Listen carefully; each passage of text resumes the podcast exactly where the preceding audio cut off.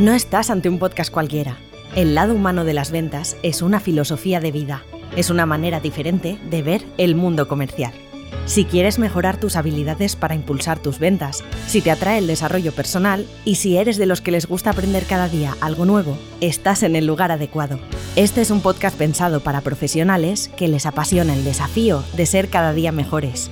Profesionales que saben vender con confianza y seguridad el valor de sus productos Bienvenido, bienvenida a El lado humano de las ventas, el podcast de José Pascual, un comercial de campo apasionado por ayudar a vender. Si sientes que todo esto te identifica, tal vez sea el momento de visitar josepascual.es. Allí encontrarás sus dos libros, Disfruta y gana vendiendo y 50 superpoderes para triunfar vendiendo, junto a un sinfín de recursos. Resérvate los próximos minutos para escuchar un podcast distinto, distinto. una forma diferente de ver las de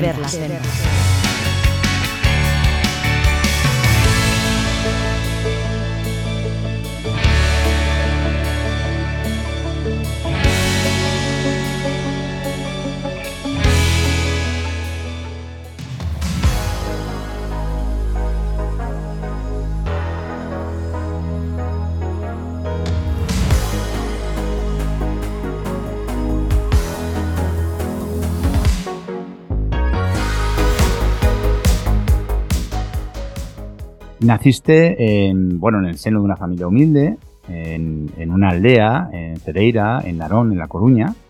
A los dos años te marchaste con tu familia a Barcelona, eh, bueno, pues como tantas familias que han tenido la necesidad de ir a un lugar donde poderse buscar la vida. Allí pasaste toda tu infancia y tu juventud, eh, aunque me consta que los veranos los pasabas con la abuela María en Galicia y que es, es un lugar especial para ti. De pequeño sé que soñabas con ser médico, pero tampoco sé muy bien cómo acabaste siendo ingeniero informático eh, y, trabajando 10 años en el, en el Deutsche Bahn. Sé que has trabajado en muchas cosas, o sea, eres un tipo hecho a sí mismo, eh, luchador, comprometido, y, pero te, apasionaba algo de joven que era la radio.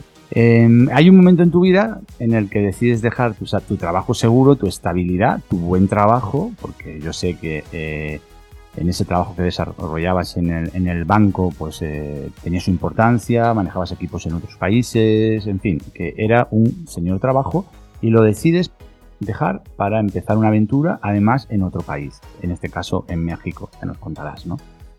Eh, allí en México pasas de la informática a construir eh, casas, a promover y construir casas. Bueno, ¿qué había dentro de ti que te llevó a eso?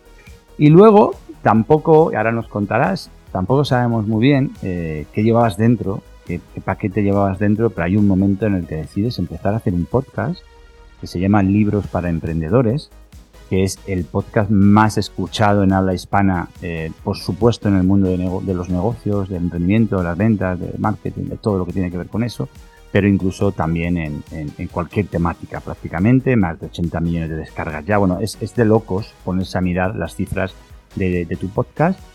En la actualidad, además, tienes dos, dos podcasts más, el Mentor 360, que es una pasada porque traes a invitados de gran nivel a que compartan altruistamente un montón de conocimiento de valor. Y también tu, tu fantástico podcast de marca personal, en el que divulgas y fomentas la importancia de la marca personal.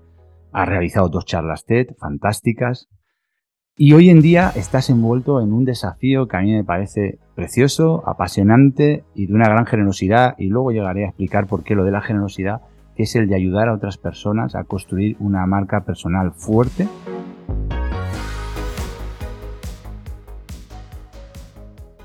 El podcast lo creo como un acto de hobby, un hobby digo, pues estoy saturado de mis clientes que están siempre quejándose que tal, estoy harto de los trabajadores que están siempre llegando tarde o entregando mal rápido.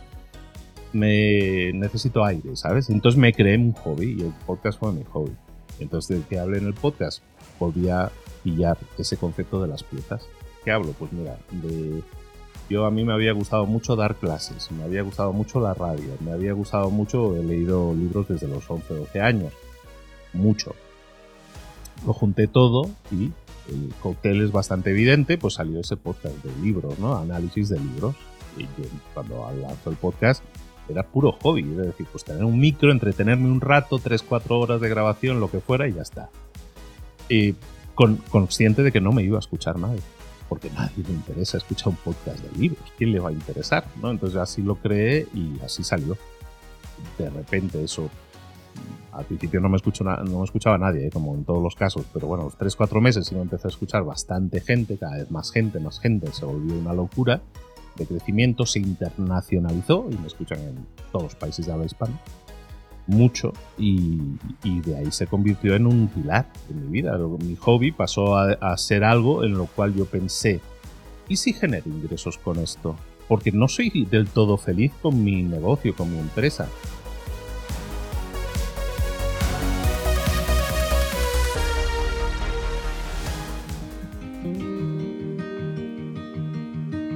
Say something that will make my day. Memories of her won't go away. They're haunting me so I can't sleep. She was a pretty little liar who cut me deep. Luis, eh, hay una cosa que no quiero dejar de preguntarte, y porque no vamos a avanzar con el tema del emprendimiento y con el tema de la marca personal, pero hay una cosa que me parece que es fundamental en la figura de Luis, en tu figura, y es la influencia de tu abuela. ¿Qué hay, qué hay de tu abuela en ti? Hoy en día, siempre que ha habido de tu abuela en ti.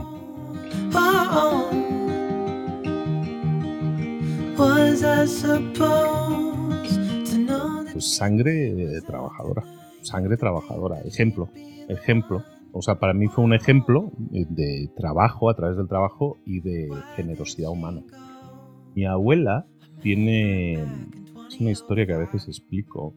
Creo que la expliqué en la charla, no recuerdo ver si lo mencioné ahí, pero a mi abuela decían un poco, eh, es gallega, era gallega, es, eh, en Galicia le llaman las meigas, ¿no? las brujas, ¿no? gente que está como muy conectada con la naturaleza, ¿no? sobre todo. Y que mi abuela era un poco meiga. ¿Por qué? por algo tan simple, porque le ponía mucho cariño a las cosas. Entonces, si plantaba fresas, las fresas eran las fresas más espectaculares que has probado en tu maldita vida. Si eran patatas, las mejores. Si eran las gallinas, las únicas gallinas que estaban poniendo, todos los días teníamos huevos con dos yemas. Era una cosa brutal. O sea, eso sí lo expliqué en una charla TED y es mm. totalmente real. Entonces, ¿De qué se trataba eso? ¿Es de suerte? ¿Es de magia? No. Era del cariño que le ponía a las cosas. De cómo les hablaba a las gallinas. De yo me he criado muy en campo, entonces para mí esto es muy normal para la gente hoy en día de que a, gallinas. gallinas, cabritas, vacas, o sea, el cariño con el que hablaba a las, a vacas. Le cantaba a las vacas cuando le sacaba leche. O sea, ese tipo de cosas esos intangibles que muchas veces dices, ¿para qué le canta a la señora? Pues era el cariño que le ponía al hacer las cosas. Y una de las imágenes de mi abuela que yo tengo es caminar por la carretera a su lado y ella llevar un cántaro de leche de metal de 20 kilos lleno por la cabeza.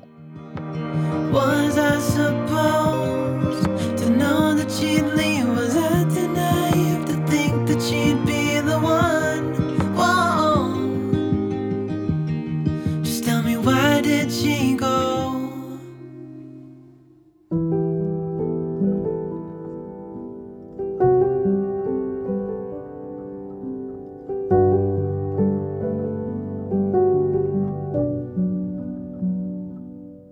estoy haciendo ahora, que es migrar, digamos, mutar mi mundo y hacerlo online en este sentido, eso me permite tenerlo todo. los ingresos que estábamos diciendo, el tiempo, porque la dedicación no es full time, digamos, en ese sentido, y, y movilidad.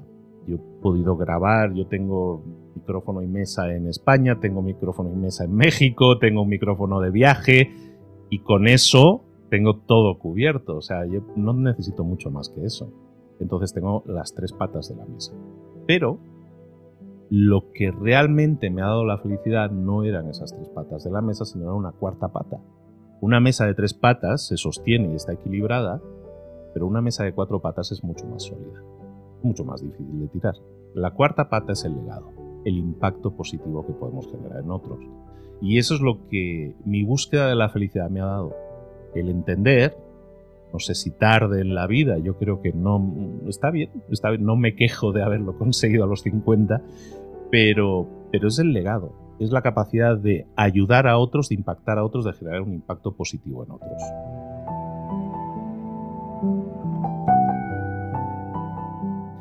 Aparte de las cosas obvias, educar a mis hijos es darles un ejemplo. Entonces, para mí el mejor ejemplo que yo les puedo dar a mis hijas, que me ven a diario, es el ver que su padre es feliz con lo que hace, ver que su padre se siente realizado con lo que hace y ver que lo que hace su padre tiene un impacto positivo en otros. Y eso, tengo por ahí alguna foto de, una vez que estaba dando yo una charla en el colegio de, mis hijas y alguna foto que he puesto yo creo que alguna vez en, alguna red social de mi hija Nerea mirándome con ojos de orgullo y adoración. Yo vivo para eso y eso para mí, eso es la felicidad.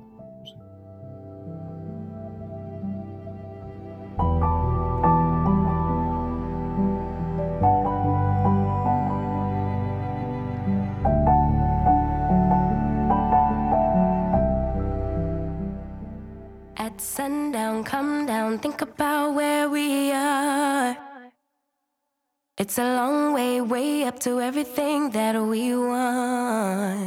Eres un instrumento de inspiración, Luis. Eh, bueno, las personas que nos estén escuchando van a poder bajar bajo la nota del programa, van a tener todos los enlaces a todo, a tu página web, a tus eh, diferentes podcasts, en fin, van a poder acceder a todo. Luis, eh, mil gracias por estar aquí, mil gracias por tu generosidad, por entregarnos tu tiempo y por ser como eres. No, un placer. Muchísimas gracias a ti por invitarme, por darme el espacio y el lugar. Y nada, yo encantado. Feliz de volver a verte, hombre, que hacía un tiempo que no nos veíamos y entonces eso, es lo que más alegría me ha dado. Pasar un tiempo contigo, un ratito contigo, para mí es lo más, es el mejor de los premios. Luis, muchísimas gracias. Te mando un abrazo gigante y nos vemos pronto. Que así sea. Un abrazo. Chao, chao, Luis.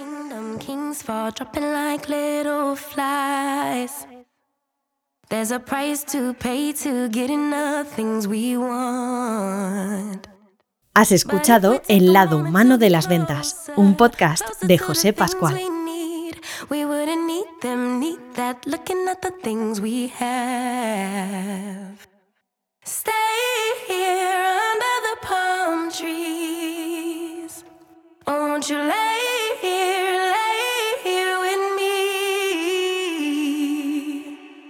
Baby, there's no plan for the wicked. There is no goal for the longing heart. Just another day to be with you. When everything ends, it's a brand new start. Baby, there's no plan for the wicked. Darker are the days for the bitter ones. Baby, I'm just happy to be with you. There's no plan for the wicked.